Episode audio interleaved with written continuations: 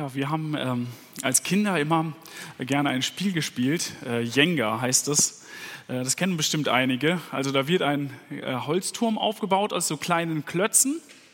Und äh, dann wird na, ein Stein nach dem anderen aus diesem Turm entfernt und rausgezogen. Und äh, irgendwann mal, wenn der Stein, auf dem alles äh, Gewicht des Turms lastet oder wo das Gleichgewicht drauf hängt, wenn der dann angetastet wird und rausgezogen wird, dann kracht plötzlich alles zusammen und das Spiel, das kann von neu beginnen.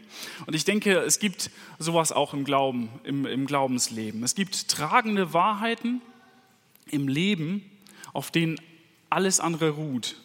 Und eine davon, davon haben wir heute schon gehört, das hat Marianne in der Kindergeschichte auch erzählt, das ist die Wahrheit von der Auferstehung von Jesus Christus am dritten Tag. Gekreuzigt, gestorben und begraben und am dritten Tage auferstanden von den Toten. So heißt es im Glaubensbekenntnis. Das haben wir vorhin auch besungen. Und dann ist es erstaunlich, dass ähm, Menschen, die eigentlich viel von Jesus halten, die äh, ja, ihn irgendwie als guten Menschen schätzen, die Auferstehung eigentlich ablehnen. Also das, was eigentlich zum Kern dazu gehört. Sie können das vielleicht gar nicht glauben oder möchten es auch offen halten, wer weiß. Und so wird dann der Osterglaube, der ihr Hoffnung geben soll, der wird dann zu so einem Symbol, der, der das Mut macht, aber er hat gar keine Kraft. Also das ist die Evangelienberichte, die sind dann wie so Fabeln, die irgendwie schöne Weisheiten enthalten, aber nicht die wirkliche Kraft hat. Und Marianne hat das vorhin schon gesagt. Was geschieht, wenn man die Auferstehung ablehnt? Wenn man diese Wahrheit wie so einen Stein aus dem Turm rauszieht, auf dem äh, ja, der Turm, der ist auf diesem Stein aufgebaut. Und äh, was passiert dann? Der Glaube ist ja jetzt natürlich kein so wackeliger Jenga-Turm, der so hin und her schwenkt, wenn man da irgendwie was drum bastelt, sondern es ist eine feste Burg und die Auferstehung ist wie so das Fundament, das drunter steht, ganz fest, auf dem dieser Glaube aufgebaut ist. Und wenn dieses Fundament nicht da ist, dann gibt es keine Sicherheit. Wir wollen heute darüber nachdenken und ich habe die Predigt überschrieben mit, wenn Christus nicht auferstanden ist, was hängt an der Auferstehung? Wir wollen uns äh, die Verse 17 bis 19 aus dem Kapitel von gerade schon äh, äh, durchlesen, also Vers 17 bis 19 aus 1. Korinther 15. Wenn aber Christus nicht, einmal weiter, genau, der Text ist auch drin, wenn aber Christus nicht auferweckt worden ist, ist euer Glaube nichtig. Ihr seid noch in euren Sünden, folglich sind auch die Entschlafenen in Christus verloren. Wenn wir allein in diesem Leben auf Christus hoffen, sind wir bemitleidenswerter als alle Menschen. In diesem Abschnitt beschreibt Paulus jetzt, was wäre, wenn Jesus nicht auferstanden wäre von den Toten. Und wir sehen hier vier furchtbare Folgen, denke ich, die eintreten, wenn Jesus nicht auferstanden wäre. Ähm, und dieser Einsturz von dem Turm ist entsprechend groß. Ohne Auferstehung lesen wir, gibt es erstens keinen Glauben, zweitens keine Vergebung, drittens keine Hoffnung und viertens kein Lebensziel. Wir wollen uns diese Punkte mal so ein bisschen anschauen und vor allem auf dem vierten werden wir ein bisschen länger stehen bleiben und äh, schauen, was für Auswirkungen das für unser Leben hat, dass Jesus auferstanden ist. Das nämlich ist klar, bevor wir den Text so anschauen. Paulus der stellt das nicht in Frage. Also wir lesen hier hypothetische Gedanken von ihm, aber das ist keine echte Möglichkeit. Für Paulus, äh, auch wenn er diese Konsequenzen aufschreibt, ist das total felsenfest. Wir lesen in Vers 20, nun ist aber Christus auferweckt worden von den Toten, als Erstling der Entschlafenen. Also der Glaube steht fest und das soll nicht in Frage stehen, sondern trotzdem äh, Paulus möchte diese, dieses Fass einmal aufmachen. Das gucken wir uns gleich auch an, warum er das macht. Also es besteht kein Zweifel daran, Christus ist auferstanden. Und auch die Menschen, äh, mit denen Paulus, ähm, ja, äh, von denen Paulus berichtet, die waren ja am Leben. Man konnte das nachweisen. Man konnte auf sie zugehen, man konnte sie fragen. Einige waren verstorben, hieß es in, dem, in, dem, äh, in der Textlesung, aber die meisten leben noch. Und Paulus selber, ihm war ja der Auferstandene auch begegnet. Also er schreibt mit einer tiefen Gewissheit, Jesus ist als erster auferstanden. Und daher die Frage, warum ist das nötig, diese Gedanken überhaupt zu erwägen. Warum dieses Gedankenexperiment? Nun, ich denke, ähm, unter den Korinthern, da war die Auferstehung von Jesus eigentlich an sich gar nicht angezweifelt worden. Sondern damals wie heute, da hatten zeitgeistliche Strömungen und zeitgeistliche Gedanken den Glauben der Korinther beeinflusst. Das ist ja auch heute noch so. Und über die Auferstehung, da sehen wir im Neuen Testament, da gibt es unterschiedliche Versionen, ähm, was darüber gedacht wurde. Jesus zum Beispiel, der hatte es mit Gelehrten zu tun, den Sadduzäern, für die es gar keine Auferstehung gab und die dann mit ihnen in den Diskurs gegangen sind darüber, dass es, dass es doch eigentlich keine Auferstehung geben kann. Im Brief an Timotheus, da schreibt auch derselbe Autor, Paulus, schreibt an Timotheus und widerspricht einigen Männern, die sagen, die Auferstehung, die ist ja eigentlich schon passiert. Und deswegen, also so im geistlichen Sinne ist die Auferstehung passiert und deswegen steht auch keine weitere Auferstehung mehr aus. Also unterschiedliche Dinge, die über die Auferstehung so im Umlauf waren. Und hier in der Gemeinde Korinth, da gab es auch eine besondere Version über die Auferstehung, die sich in den Köpfen festgesetzt hatte. Also zu der damaligen Zeit war es anscheinend so, dass den Zeitgenossen fast allen klar war, nach dem Tod gibt es ein Leben. Nach dem Tod geht es weiter. Aber der Körper, der galt damals als ein, eine Art Gefängnis für die Seele, als eine Art Fessel, die den Körper knechtet. Und äh, das haben die Philosophen und die Religionen alle so äh, beinhaltet, also die Influencer der damaligen Zeit sozusagen. Und äh, nach dem Tod, da kann, der, kann dieses Gefängnis endlich verlassen werden, da wird diese Fessel abgestreift. Und jetzt, wenn jetzt erneut ein wirklicher Körper aufersteht, dieser Gedanke, der war für die, für die damaligen Leute total lächerlich. Was ist das denn? Warum muss das denn sein, dass wir jetzt wieder in, diesen, in dieses Gefängnis des Körpers rein sollen? Und so sagten einige, dass es keine Auferstehung geben würde. Aber sie waren sich nicht darüber im Klaren, was für eine Folge das hat. Also ganz leichtsinnig haben sie damit gespielt. Es gibt diese körperliche Auferstehung nicht, aber sie wussten nicht, wohin das führt. Paulus antwortet jetzt mit unserem Text auf diese Gedanken. Wenn es keine Auferstehung gibt, keine leibliche, dann ist Christus auch nicht leiblich auferstanden. Dann ist der Messias nicht auferstanden und dann kommen jetzt diese fatalen Konsequenzen. Der erste Punkt ist, ohne Auferstehung, ohne leibliche Auferstehung kein Glaube. Euer Glaube ist nichtig, schreibt Paulus hier. Erst vergeblich oder ähm, wie Paulus es vorher auch einmal im Text gesagt hat, der Glaube ist leer, er hat keinen Inhalt. Sie können zwar weiter an Jesus glauben, aber der Glaube ist, der, der ist dann komplett von seinem Inhalt befreit. Und ähm, das können wir auch ganz leicht an dem Beispiel sehen, wie es bei den Jüngern war. Wie war das bei ihnen, als Jesus gestorben war und auferstanden war? Sie trauerten und waren total verängstigt und verwirrt und hoffnungslos und hatten sich da eingesperrt. Und erst als Jesus ihnen begegnet, als Person, da wendet sich das Blatt. Und da macht es für sie Sinn, Mut zu fassen und ihm zu vertrauen. Jesus ist auferstanden und ist ihnen begegnet. Und jetzt bei den Korinthern, da ist einige Zeit vergangen.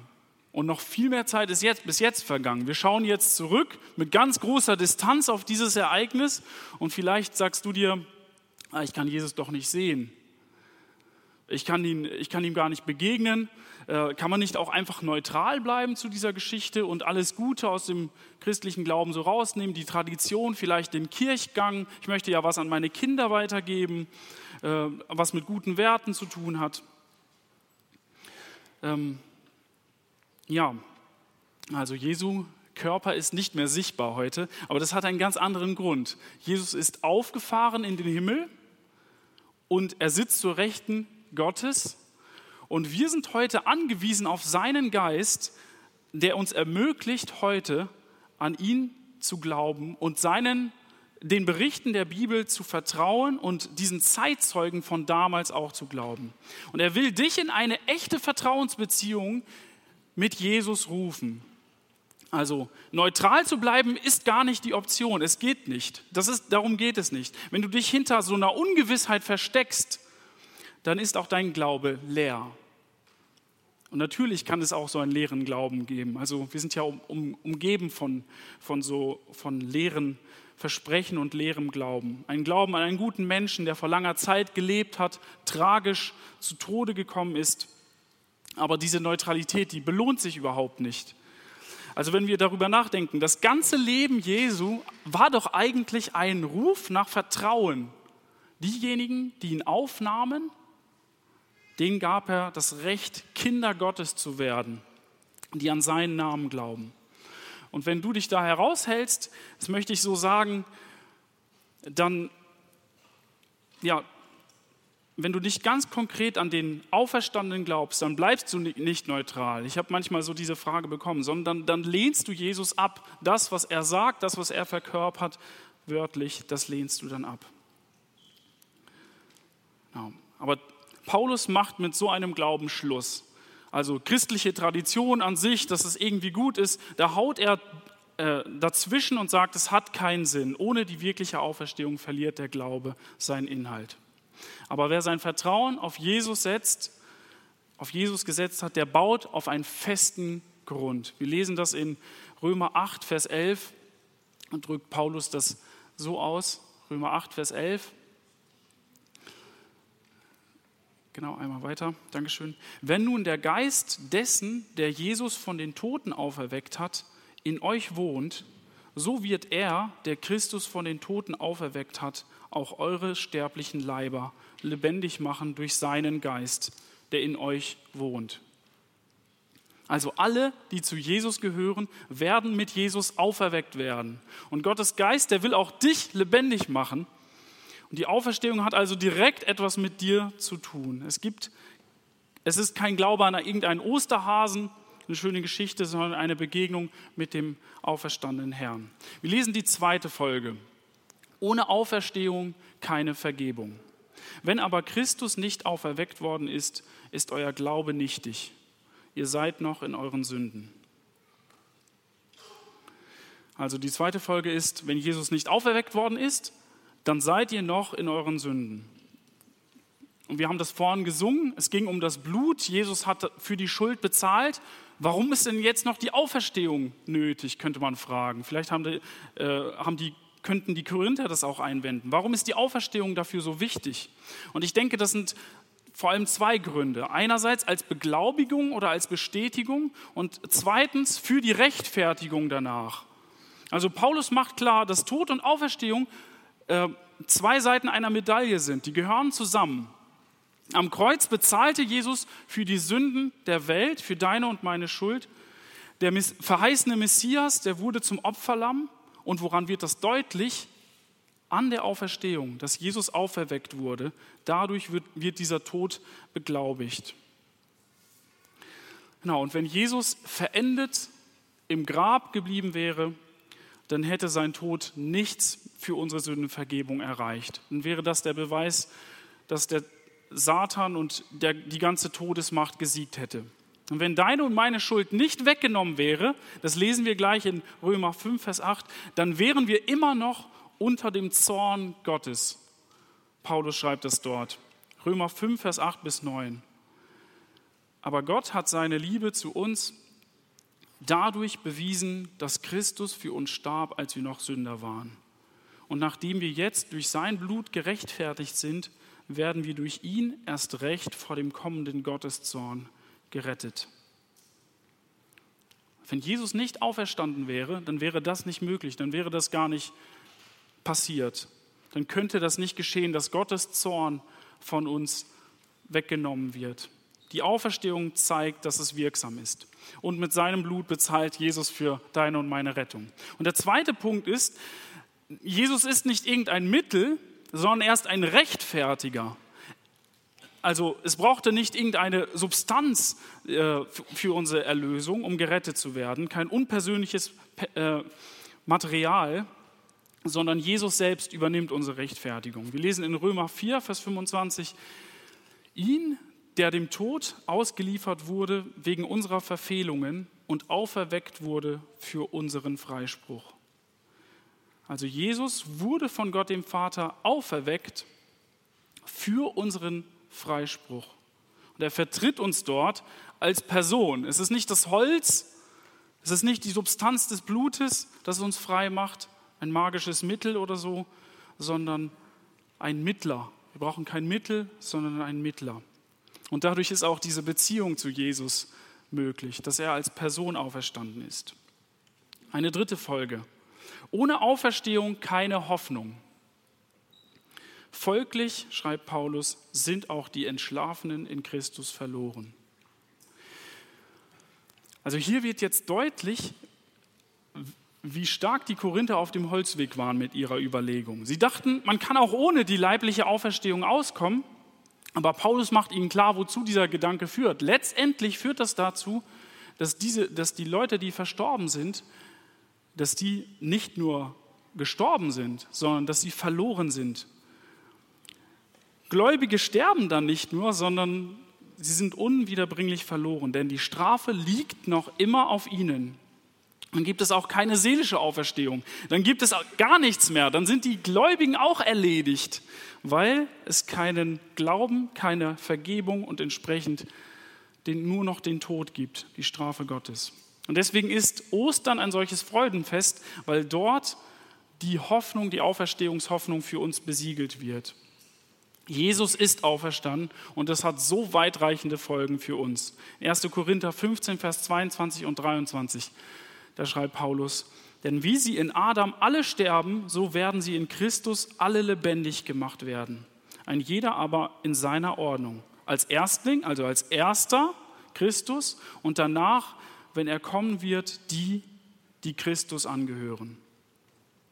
Also es ist nicht nur die gleiche Kraft, wie wir vorhin gesehen haben, die, der gleiche Geist, der uns lebendig macht, sondern es ist auch der gleiche neue Leib, mit dem wir dann auch versehen werden. Also Jesus war der Erste und wie Jesus einen neuen Leib gehabt hat, so werden auch wir einen neuen Körper bekommen. Vielleicht schaust du manchmal so an dir herunter, mir geht es manchmal so, und man ähm, ja, und äh, denkst, du bist mit irgendwas, kannst mit irgendwas unzufrieden sein, wie Gott dich ausgestattet hat mit dem Körper. Aber an diesen, diesen Gedanken verwirft Gott nicht mit dem Tod, sondern er bestätigt das Leben in Körpern. Also es gibt einen geistlichen Leib, natürlich verherrlicht und ewigkeitstauglich, aber Gott wird uns wieder mit einem Leib ausstatten, so wie Jesus auch einen geistlichen Leib gehabt hat steht also noch ein Ostern aus, ein Massenosterfest sozusagen, wo die Steine weggerollt werden von allen, die an Jesus geglaubt haben. Und damit verliert der Tod eigentlich seinen Schrecken. Also all das,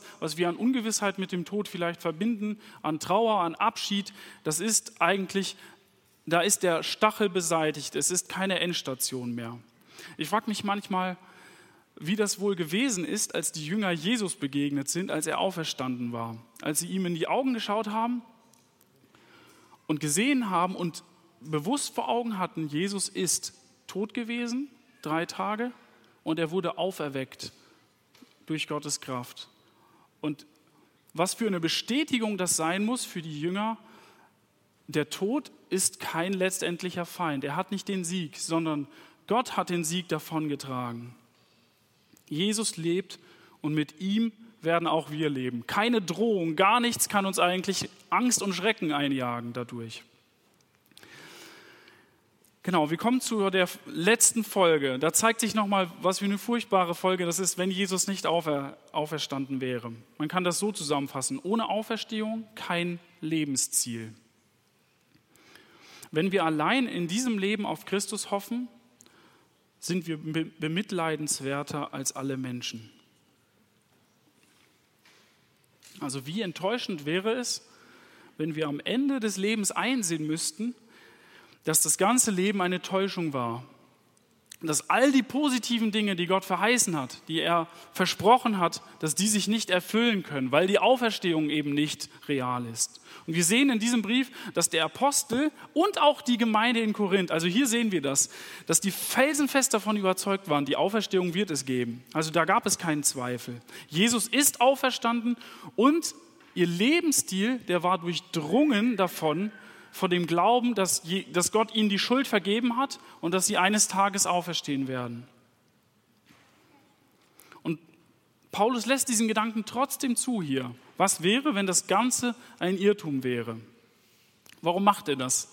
dass er sagt, wir sind dann bemitleidenswerter als alle Menschen. Ich habe mal ein Beispiel gelesen in einem Buch äh, von Richard Wurmbrand. Das ist ein Pfarrer, der äh, 1948 mit seiner Frau von den Kommunisten verhaftet wurde und äh, 14 Jahre lang getrennt in einer, im Gefängnis verbracht hat. Und also ein Mann, der ganz viel Leid in seinem Leben erfahren hat. Und ja, er, er berichtete einmal folgende Geschichte. Ich habe das hier auch mit aufgenommen. Äh, ein Zisterzienserab, der wurde einmal im Fernsehen interviewt. Der Journalist, der war fasziniert von dem frommen Lebensstil des Abtes. Und so fragt er ihn, was wäre, wenn der Atheismus denn recht hätte und es keinen Gott gibt? Was wäre dann? Und der Abt antwortete darauf das, was äh, da auch in der Folie steht. Heiligkeit, Stille und Verzicht sind an sich etwas Schönes, sogar ohne ein Versprechen auf Belohnung. Wenn es Gott nicht gibt, werde ich mein Leben immer noch gut genutzt haben. Also erstmal klingt diese Erwiderung ganz gut, also fast heroisch. Die edlen Ziele, die dieser Mann hatte, die sind ja, die darf man ja nicht vernachlässigen. Also die können einen auch faszinieren. Also er, er lebte für, für Stille, für Verzicht, für Heiligkeit und das hat gute Auswirkungen auf sein Leben gehabt. Ähm, das ist ja keine Verschwendung des Lebens. Aber wenn wir jetzt schauen, wie Paulus darauf antwortet, da zeigt sich ein ganz klarer Kontrast zu dieser Antwort, die dieser Ab damals gegeben hat. Der Paulus sagt, also der Mann hatte gefragt, was wäre, wenn der Glaube, der Mann wurde gefragt, wenn der Glaube ein Trugschluss gewesen wäre, was wäre dann? Was wäre, wenn du deine Lebensweise auf eine Lüge gegründet hättest? Und er sagt, ja, das wäre in Ordnung. Es wäre trotzdem ein gutes und schönes Leben. Aber was, ja, und, und Paulus sagt hier in Vers 19, wenn ich nur in diesem Leben auf Jesus hoffen würde, dann wäre ich der elendeste von allen Menschen. Wie zeigt sich äh, oder wo, wie erklärt sich dieser Unterschied? Also warum fällt Paulus Antwort so anders aus? Warum sagt er nicht, auch wenn es keine Ewigkeit gibt, dann lohnt es sich für Jesus zu leben? Christliche Werte leben, Gutes tun, sich in der Gesellschaft engagieren, zu verzichten auf das eine oder andere, das ist genauso wertvoll, wenn es keinen Himmel gibt. Und ich denke, dass eine der Antworten ist, dass sein Lebensstil geprägt war von, von dieser Auferstehungshoffnung. Und so war er be bereit, ein leidvolles Leben und ein schwieriges Leben zu wählen, um es für die Ewigkeit einzusetzen. Und ich möchte uns, ich möchte dir jetzt kein schlechtes Gewissen machen und uns mit so einem komischen Gefühl nach Hause schicken, dass wir Versager sind. Das steht außer Frage. Wir sind Versager, wir sind Sünder und wir neigen schnell dazu, uns für einen Weg zu entscheiden, den wir irgendwie selber rechtfertigen, der bequem ist. Und wir können aus Gottes Vergebung leben. Gott hat für uns einen Weg, die Schuld abzugeben. Jesus hat für uns gelitten und ist für uns gestorben, dass wir ihm fröhlich nachfolgen können. Ich möchte uns nur daran erinnern, dass wir mit dieser Realität leben lernen. Bei uns ist es nämlich in unserer Kultur so, denke ich, einfach anders als bei Paulus. Wenn ich gläubig bin, wenn ich gläubig werde, dann überwiegen deutlich die Vorteile. Und wir hören das häufig auch in Zeugnissen, wie Jesus Probleme löst. Das ist Leben, das dann, das dann leichter wird, wenn wir ihm nachfolgen. Und das stimmt ja auch. Es bringt viele Vorteile. Der Glaube bringt viele Vorteile für das Seelenleben, für die Beziehungen, wenn, wenn wir an die Eigenschaften des Geistes denken, die Paulus auch erwähnt. Liebe, Sanftmut, Freude, Frieden, das steigert die Lebensqualität, so gesehen. Natürlich hilft das in Beziehungen. Und so könnte man dann annehmen, dass es sich auch lohnt, Jesus nachzufolgen, auch wenn es nach dem Tod keine, keine Belohnung gibt. Selbst wenn wir nur in diesem Leben auf Jesus hoffen. Paulus sagt, äh, äh, das stimmt nicht. Die Verlockung ist zwar groß, über Gottes Gaben sich hier zu freuen und sein Ziel zu vergessen. Und ich habe den Eindruck, dass auch wir Christen das häufig tun, dass wir es häufig vergessen, was für ein Ziel Gott mit uns verfolgt. Dass er uns nicht für diese Zeit hier gemacht hat. Dass er uns aus einem Sumpf der Sünde rausgezogen hat und dass er uns für ein ewiges Leben geschaffen hat. Vergessen das. Wir bauschen dann alltägliche Probleme auf Unsere Ansprüche, die werden immer höher. wie wir miteinander begegnen, ist vielleicht kaum mehr zu erfüllen. Die Bequemlichkeit, die wird immer stärker. Und so sind wir schon ganz froh, wenn wir so gerade so den Alltag gemanagt bekommen. Äh, vielleicht nennt ihr das dann auch wie ich manchmal Anfechtungen, wenn der Terminkalender durcheinander gerät. Genau, also so leichte Probleme, die sind dann plötzlich schon ganz groß und ganz stark. Aber wir haben nur eine schwache Vorstellung davon, was es bedeutet, für die Ewigkeit zu leben. Dass selbst der Tod uns nicht trennen kann von Gottes Liebe. Und wir haben eine schwache Vorstellung, was es heißt, davon, was es heißt, bewusst Nachteile in Kauf zu nehmen, ähm, um, ihm, ähnlich, um ihn, ihm ähnlicher zu werden, um in der Nachfolge zu wachsen und in der Hingabe. Wie sah das bei Paulus aus? Ich kann, ein Beispiel möchte ich noch nennen. Also das christliche Leben, das war für ihn kein Leben in Wohlstand und Sorglosigkeit, sondern es war geprägt von gewähltem Leid, das alles übertrifft, was wir so erleben. Sein Leben, das machte keinen Sinn ohne die Ewigkeit. Und wir lesen mal 2. Korinther, äh, Kapitel 11, Vers 23 bis 27. Da schreibt er einen, einen Auszug darüber. Sie dienen Christus. Ich rede jetzt unsinnig. Ich noch sehr viel mehr. Ich habe weit mehr Mühsal auf mich geladen, bin öfter im Gefängnis gewesen, viel mehr geschlagen worden und war häufig in Todesgefahr. Fünfmal habe ich von Juden die 39 Schläge bekommen. Dreimal wurde ich mit Stöcken geprügelt und einmal bin ich gesteinigt worden. Dreimal habe ich Schiffbruch erlitten. Eine Nacht und einen Tag trieb ich auf hoher See. Ich habe viele Reisen gemacht und kam in Gefahr durch Flüsse, in Gefahr durch Räuber. Ich wurde bedroht durch mein eigenes Volk und durch fremde Nationen. Ich geriet in Gefahr der Stadt, in der Wüste, auf dem Meer und auch durch falsche Brüder. Wie oft ertrug ich Mühsal und Plage und durchwachte ganze Nächte. Ich litt Hunger und Durst und ertrug alle möglichen Entbehrungen. Ich fror und hatte nicht genug anzuziehen. Wir lesen hier von einem Leben, das voller radikaler, risikofreudiger, opferbereiter Liebe war. Wo kommt das her? Das ist die Antwort auf diesen Vers 19. Wenn wir allein in diesem Leben auf Christus hoffen, dann sind wir bemitleidenswerter als alle Menschen. Das meint er mit diesem Leben, das er frei gewählt hatte für Jesus. Und deswegen konnte Paulus nur sagen, wenn es keine Auferstehung gibt, dann bin ich ein Dummkopf. Warum mache ich das eigentlich? In 1. Korinther 15, Vers 32, da sagt er es noch einmal anders. Was hätte ich davon, dass ich in Ephesus als Mensch mit Bestien gekämpft habe? Wenn Tote nicht auferweckt werden, dann lasst uns essen und trinken, denn morgen sterben wir. So ein Leben lässt sich nur erklären, wenn es die Auferstehungshoffnung gibt, wenn man davon geprägt ist. Und so kalkuliert nur jemand, der sich über den Tod hinaus sicher weiß, der nicht in Versicherungen und in andere Dinge, von denen Juri vorhin auch gesprochen hat, seine Sicherheit sieht. Und wie sieht es bei dir aus? Wie sieht es bei mir aus? Ich möchte das heute so fragen. Mach dein Leben so, wie du es lebst, so wie du es wählst, wie du das fokussierst. Mach dein Leben so Sinn für jemanden, der nicht an eine Auferstehung glaubt. Woran sieht man, dass du für die Ewigkeit lebst? Frag dich das heute mal selber. Wofür lebe ich? Ist mein Leben ein Einsatz, ein Vorspiel für die Ewigkeit? Oder bin ich komplett gefangen in dem, was jetzt da ist? Bedrohen mich ja, irgendwie Gasknappheit, Kriegs, Kriege und diese ganzen Dinge, die total natürlich erschüttern können. Werde ich dadurch bedroht? Wird meine Sicherheit dadurch total eingeschränkt? Meine Bequemlichkeit und meine Vorstellungen? Oder bin ich sicher in Gottes Hand, weil ich weiß, dass ich ein Leben habe, das er garantiert? Und ich bin mir sicher, wenn du,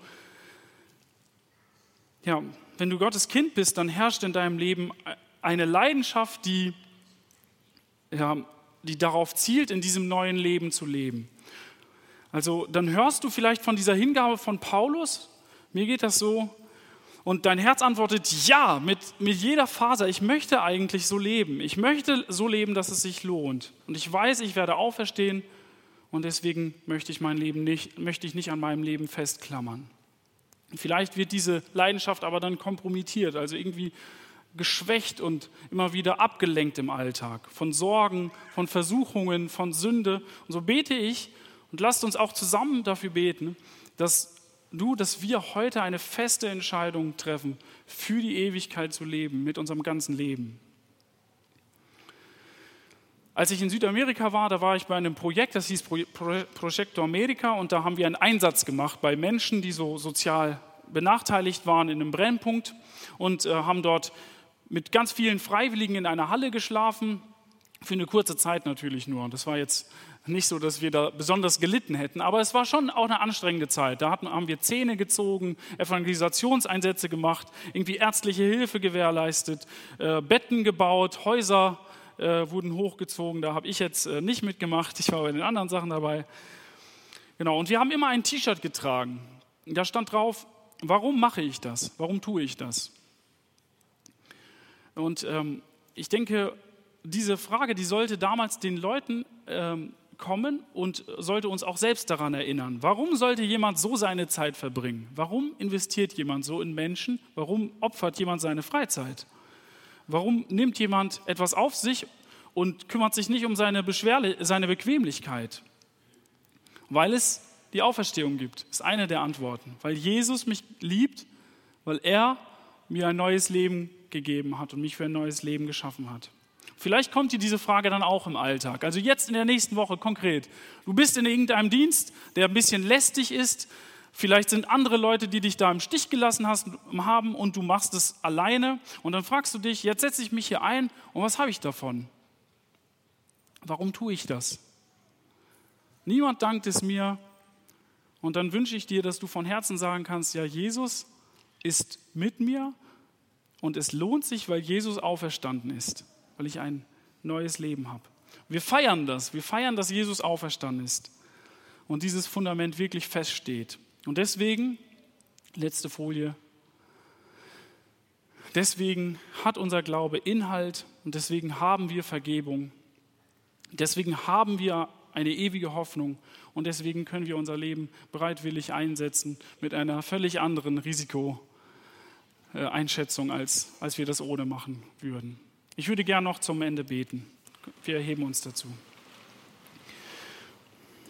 Vater, und so möchte ich dich bitten darum, dass diese Gewissheit, dass wir ein neues, für ein neues Leben geschaffen wurden, dass du uns unsere Schuld vergeben hast, durch Jesus Christus am Kreuz auf Golgatha, dass die unser Leben, ja, dass das unser Leben wirklich verändert, dass wir ein Leben führen, das Versuchungen und Beschwerlichkeiten als Gelegenheiten sieht, dich zu lieben und Ja zu deinem Willen zu sagen, gehorsam zu sein, wenn, ja, wenn wir angefochten werden, Dinge nicht gleich zu hinterfragen, sondern fest zu werden in der Erkenntnis Gottes, so wie Juri das gesagt hat, dass wir dich mehr und mehr kennenlernen und unser Leben bauen auf diese ewigen Werte, die du uns vorhältst. Danke dafür, dass Jesus auferstanden ist und dass meine und unsere Schuld am Kreuz bezahlt wurde.